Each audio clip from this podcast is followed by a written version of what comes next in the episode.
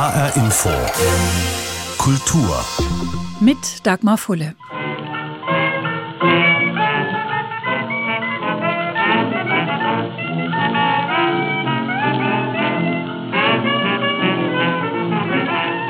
Wir schreiben das Jahr 1919. Der Krieg ist endlich vorbei. In Deutschland ist der Unmut groß wegen der hohen Reparationszahlungen aus dem Vertrag von Versailles. Der Acht-Stunden-Tag wird zur Regel. Friedrich Ebert, erster Reichspräsident der frisch gegründeten Republik. Frauen dürfen zum ersten Mal wählen.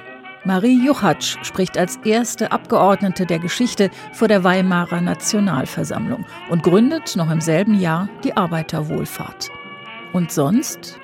Die Zahnpasta-Werbung verspricht auch damals schon weißere Zähne, eine wallende Mähne dank Shampoo mit Kokosöl und ein schöneres Leben durch ein eigenes Auto.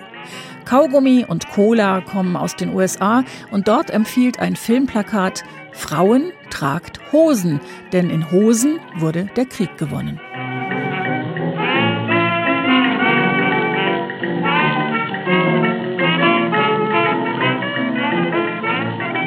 Frauen in Hosen, so weit ist Deutschland noch lange nicht. In der hessischen Rhön aber, nahe Fulda, tut sich geradezu Revolutionäres. Dort gründen Frauen eine Siedlung, um andere Frauen auszubilden und ihnen ein selbstbestimmtes Leben zu ermöglichen. Sie schmeißen ihre Korsetts weg, sie schneiden sich die Haare ab und sie tanzen, wie es noch niemand gesehen hat. Es ist der Anfang der Siedlung Loheland. Die gibt es heute noch und sie hat gerade 100.000 Euro vom Bund bekommen, um ihre ältesten Gebäude zu erhalten und zu pflegen. Denn Loheland gehört zum Denkmalpflegeprogramm National wertvolle Kulturdenkmäler. Wer waren die Frauen von Loheland? Wie haben sie gelebt und was wollten sie für sich? Vor allem wussten sie ganz sicher, was sie nicht wollten. Eine Hauswirtschaftsschule besuchen, ein bisschen sticken und darauf warten, dass sie geheiratet werden. Hedwig von Roden und Luise Langard, damals 28 und 35 Jahre alt, waren die Gründerinnen von Loheland. Die Journalistin und Autorin Dörte Schipper hat sie in ihrem Roman Das Dorf der Frauen wieder lebendig werden lassen und sie erzählt die Geschichte dieser so besonderen hessischen Siedlung, die buchstäblich aus dem Nichts kam. Also die beiden waren zuvor in der Rhön in einem Schloss untergekommen, mit ihrem Seminar für klassische Gymnastik, so nannte sich das damals.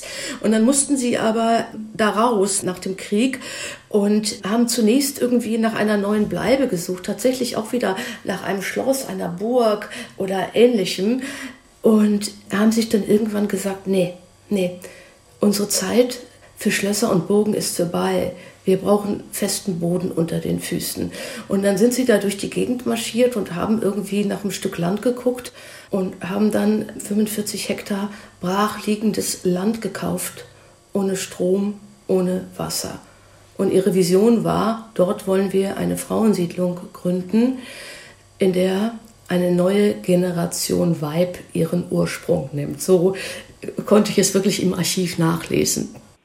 Sie haben das schon gesagt und es kommt in Ihrem Buch auch sehr schön raus. Auf diesem Stück Land, da war buchstäblich nichts.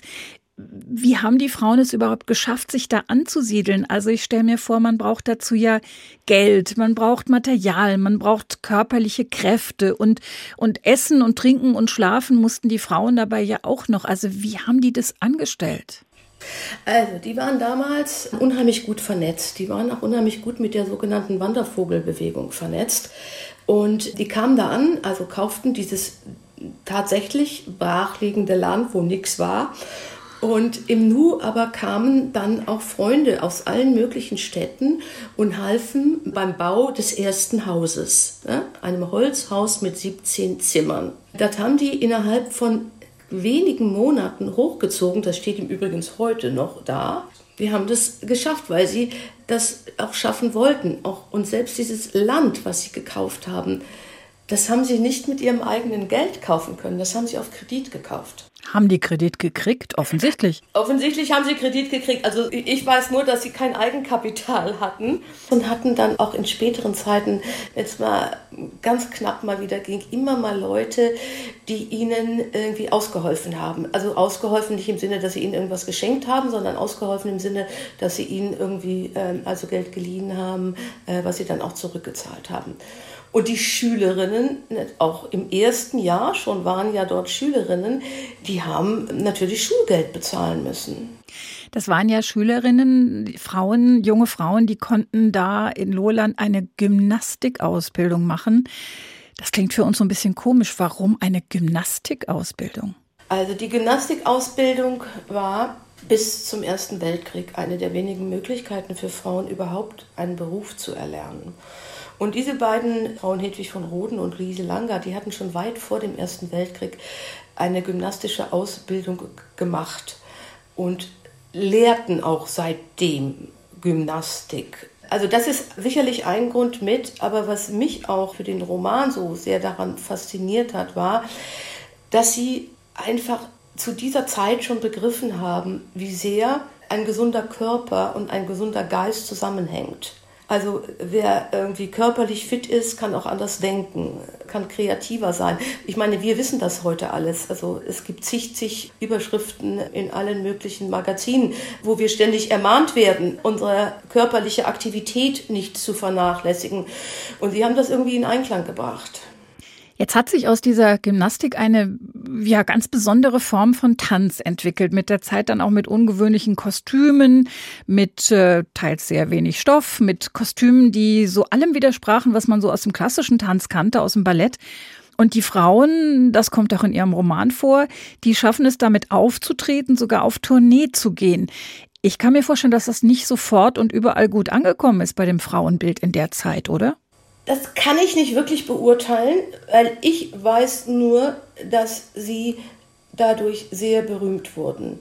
Ich weiß, dass sie in allen großen Städten Deutschlands aufgetreten sind, in allen großen Theatern und Sälen und immer vor ausverkauftem Publikum getanzt haben.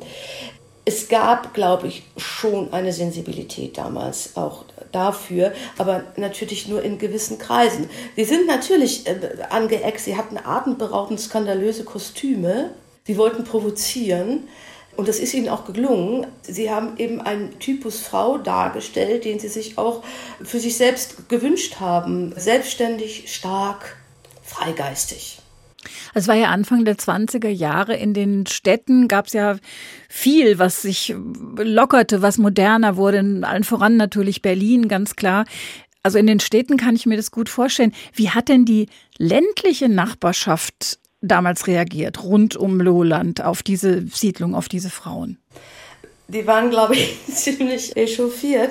Also die wurden Stadtfräuleins genannt, sie wurden abfällig Stadtfräuleins genannt. Die ländliche Bevölkerung, ich sag mal erzkonservativ, streng katholisch, äh, arme Bauern, die konnten da mit diesen Bildern von den Frauen mit kurzen Haaren, kurzen Röcken, wie sie da durch die Dörfer äh, liefen, zunächst gar nichts anfangen. Da war auch große Ablehnung. Ich habe auch in einem Zeitzeugenbericht gelesen, dass es durchaus auch damals irgendwie hier und da einen, wirklich einen, einen alten Bauern gab, der mit Kieselsteinen hinter den Frauen hinterhergeschmissen hat, weil sie das einfach nicht wollten. Aber die haben sich angenähert, und zwar aus der Not. Also die Bauern hatten die Not, dass sie arm waren. Die Lowlandfrauen hatten die Not, dass sie äh, noch nicht genug Häuser gebaut hatten, um alle Schülerinnen, also sprich alle Frauen unterbringen zu können. Also sind sie durch die Dörfer, kann man schon fast sagen, getingelt und haben nach Quartieren gefragt, nach Kammern, die leer standen, nach Räumen, äh, die nicht bewohnt waren. Und so hat man sich darüber angenähert, weil die Bauern das Geld, was natürlich dafür bezahlt wurde, auch gut gebrauchen konnten. Stichwort Geld. Die Lowlandfrauen haben ja dann unter anderem auch Geld verdient mit wirklich großer Kreativität, also mit Weben, Nähen, Töpfern, Lederverarbeiten, Tischlern. Das muss man ja alles erstmal lernen und können. Und das in einer Zeit, in der Frauen, wie Sie gesagt haben, im Grunde ja jede Ausbildung verwehrt war. Wie ging das denn? Also es gab immer jemanden, der dort war oder den Sie auch tatsächlich engagiert haben in der Anfangszeit, der dieses Handwerk einfach transportieren konnte. Natürlich konnten die Frauen nicht von sich aus Tische und Stühle bauen, aber sie fanden einen Tischler aus Fulda, der bereit war, es ihnen beizubringen. Es gab auch in anderen Werkstätten Leute, wenn man jetzt die Weberei nimmt, die zuvor am, am, Bauhaus in der Weberei gearbeitet haben, aber nicht länger am Bauhaus in Weimar sein wollten und nach Lohland gegangen sind und dieses Handwerk weiter vermittelt haben. Das musste natürlich sein, das war auch so. Das heißt, da kamen Handwerker ins Haus, Männer. Also diese Frauen waren, die haben nicht gesagt, wir sind hier als Frauen unter uns, uns kommt hier kein Mann ins Haus. So war das nicht. Nein, so war das gar nicht.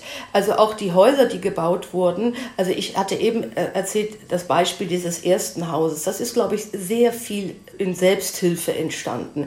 Aber alle weiteren Häuser, die entstanden sind, da gab es Handwerker, die die Steine gehauen haben und so weiter und so fort. Das war nicht so, dass das ein Ort war, wo jetzt, ich weiß nicht, auf wie viel Kilometer Entfernung sich kein Mann nähern durfte. Nee, also diese Hilfe haben sie und mussten sie, glaube ich, auch in Anspruch nehmen. Und dennoch haben die Frauen sehr, sehr viel Eigenleistung erbracht und mitgeholfen beim Bau und so weiter. Eine der Frauen in ihrem Roman, Hannah, die quasi Hauptfigur, verliebt sich auch in einen jungen Architekten, der in der Siedlung arbeitet. Wie sind denn die Loheländerinnen damit umgegangen, also mit diesem Thema Liebe und Beziehungen? Es gab Beziehungen, in Lohland sind Kinder geboren worden. Lohland war dann auch wie das wirkliche Leben. Das hat es alles gegeben. Also ich denke auch, es hat, ja, es hat alle Formen von Beziehungen gegeben. Es hat heterosexuelle und äh, lesbische Beziehungen gegeben. Aber es war ein Raum, an dem sich Frauen ja tatsächlich auch selbst verwirklichen sollten. Das klingt ja so ein bisschen abgedroschen, das mit dieser Selbstverwirklichung. Aber ich finde, vor 100 Jahren war das nicht abgedroschen. Da war das wirklich ein hehres Ziel, was Frauen erreichen sollten, sich auf eine gewisse Art und Weise selbstbestimmt zu verwirklichen. Und das hat es gegeben. Es hat Frauen gegeben, die ihr Leben lang dort verbracht haben. Es hat Frauen gegeben, die nach ein paar Jahren wieder in ihr auch tatsächlich bürgerliches Leben, aber sicherlich mit einer anderen Persönlichkeit zurückgekehrt sind, geheiratet haben, Kinder bekommen haben und so weiter. Ich kann mir vorstellen, dass das, als die Nazizeit anfing, nicht besonders gerne gesehen war, so eine Siedlung wie Lohland. Wie ist es damit während dieser Zeit weitergegangen in den 30er Jahren? Mal einmal vorweg gesagt, also Anfang der 30er Jahre standen über 20 Häuser in Lohland, Werkstätten, ein Bauernhof und vieles mehr. Die Nazizeit wird gerade auf archivarisch aufgearbeitet. Was ich über die Nazizeit weiß, ist, dass Lohland geschlossen werden sollte, aber eine Schließung irgendwie vermieden werden konnte.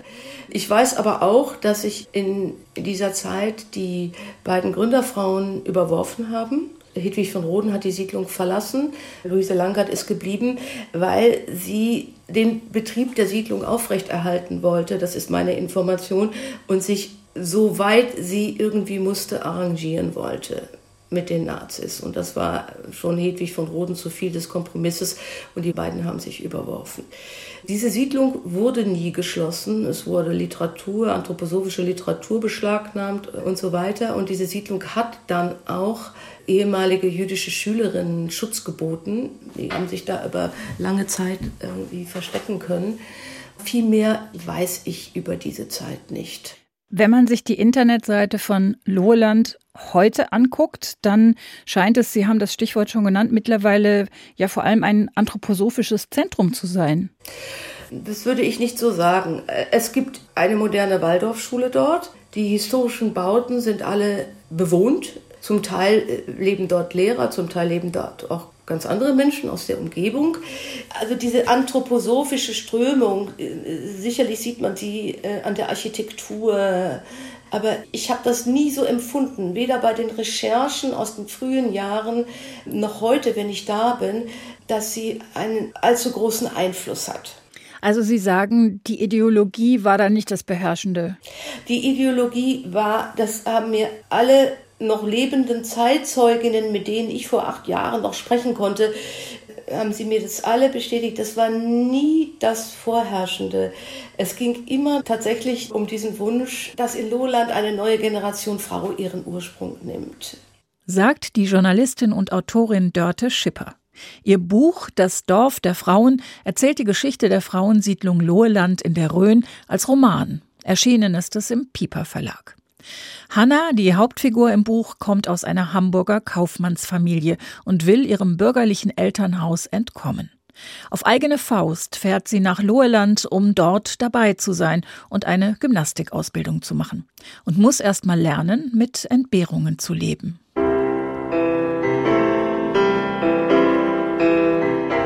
Hanna klappte ihre rote Lederkladde zu, legte sie zurück in den Koffer und folgte Hilde gehorsam in die Küche des Holzhauses. Der Raum hatte nur einen Lehmboden und war extrem klein.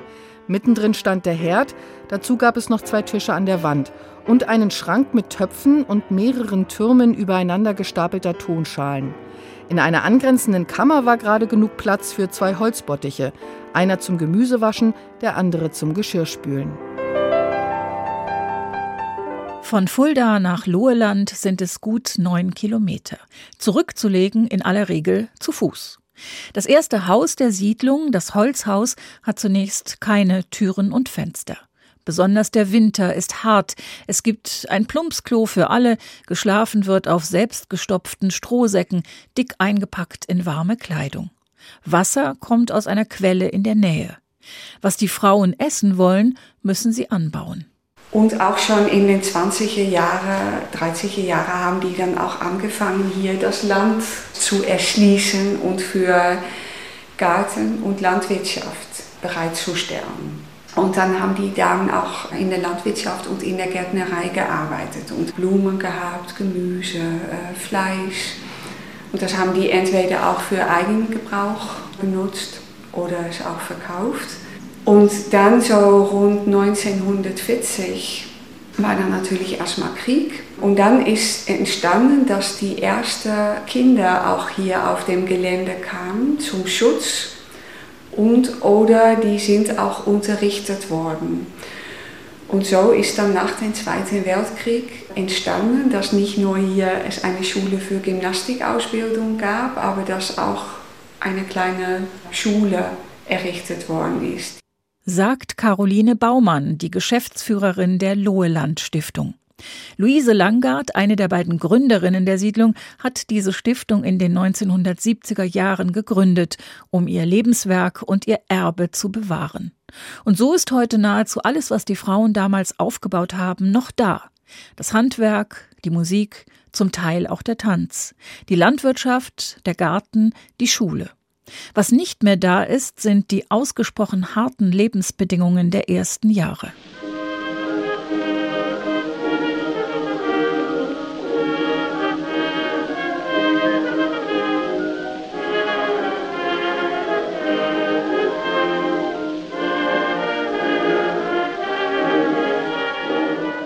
Nicht nur aus damaliger, sondern auch aus heutiger Sicht scheint es hochmodern, wie die Frauen in Loheland leben.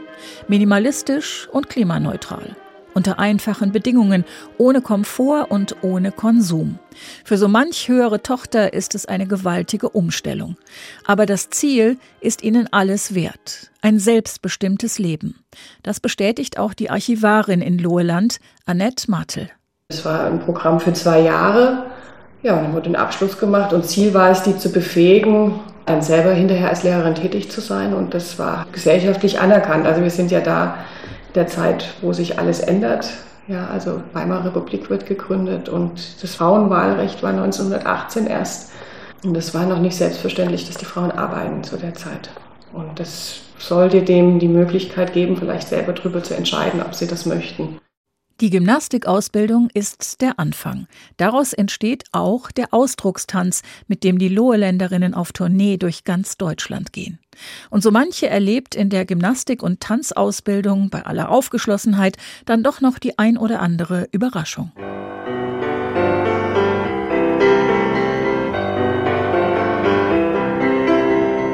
Schaut euch gegenseitig an, wies Langard die Schülerin nach langen Sekunden des Schweigens zurecht. Ihr steht da wie ungemachte Betten. Entspannt die Schultern und zieht sie nicht hoch bis zu den Ohren. Habt ihr alle einen Rundrücken? Wohl kaum. Also, steht nicht so schlaff da, als ob jeder Windzug euch wegpusten könnte. Gehören eure Arme wirklich zu euch? Warum hängen sie dann leblos wie die einer Puppe neben eurem Körper? Es wird Zeit, dass ihr eure Muskeln schätzen lernt. Geht in die Umkleide und zieht euch aus. Was sollen wir? Fragte Hannah entsetzt. Ihr sollt neue Erfahrungen machen und begreifen, dass der Körper das größte Geschenk der Natur ist, erwiderte Langard. Ich möchte, dass ihr eure Scham ablegt und euch von den alten Sitten befreit, die euch eingeengt haben. Also, worauf wartet ihr?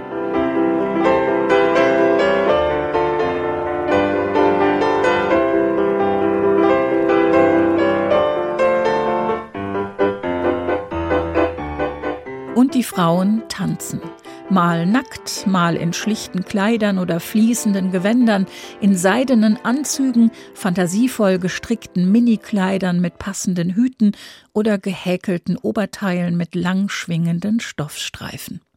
Aus ganz Deutschland kommen die Frauen nach Loheland, um eine Ausbildung zu machen, und in ganz Deutschland sind die Tänzerinnen auf ihren Tourneen unterwegs. Bis 1923 bei einem Feuer alle Kostüme zerstört werden dann eben kein Tanz mehr, beschließen die beiden Chefinnen rational und unsentimental und setzen stattdessen mehr auf Handwerk. Sie fangen an, ihre Schülerinnen auch darin auszubilden. Sie kaufen ausrangierte Eisenbahnwaggons der Reichsbahn und machen daraus Werkstätten für Textilien, für Leder oder Holz. Die Frauen entwerfen Geschirr, Stoffe und Möbel, sichtbar beeinflusst vom Weimarer Bauhaus. Sie weben und schneidern, sie drechseln und tischlern, sie komponieren und sie fotografieren. Gemeinsam leben, wohnen, lernen und arbeiten und sich selbst versorgen. Diese Ziele sind geblieben und gelten heute noch genauso wie vor über 100 Jahren. Die Gymnastikausbildung gibt es nicht mehr in Loheland. Dafür eine Schule, einen Kindergarten, eine Schreinerei, eine Ausbildungsstätte für Sozialassistenz, ein Tagungshotel, ein Café, ein Geschäft und noch immer jede Menge Landwirtschaft, Forstwirtschaft und Gartenbau. Rund 70 Menschen wohnen ständig in der Siedlung, die inzwischen zur Gemeinde Künzell gehört. Und wer heute hinkommt, ist willkommen, so wie er oder sie ist. Ganz im Sinne der Gründerinnen Roden und Langard, betont Caroline Baumann, die Geschäftsführerin der Loheland Stiftung. Grundsätzlich sind wir offen im Sinne von, wenn jemand ein Kopftuch tragen möchte, dann trägt er ein Kopftuch. Und wenn jemand quer ist, dann ist der oder diejenige quer. Also wir versuchen auch wirklich weltoffen zu sein, ja, dass wir das akzeptieren, wenn Menschen anders sind. Auch weil die Gründerinnen damals auch offen waren für neue Lebensstile, neue Denkweisen und das ist uns wichtig, auch jetzt. Revolution in der Rhön. Vor gut 100 Jahren gründen mutige, entschlossene und kreative Frauen die Siedlung Loheland, den Amazonenstaat, für eine neue Generation Weib. Selbstbewusst, stark und eigenständig. Wer die Siedlung und ihre Geschichte anschauen und entdecken möchte, es gibt dort regelmäßig einstündige geführte kulturhistorische Spaziergänge. Und das war HR Info Kultur. Den Podcast finden Sie auf hrinforadio.de und in der ARD Audiothek. Mein Name ist Dagmar Fulle.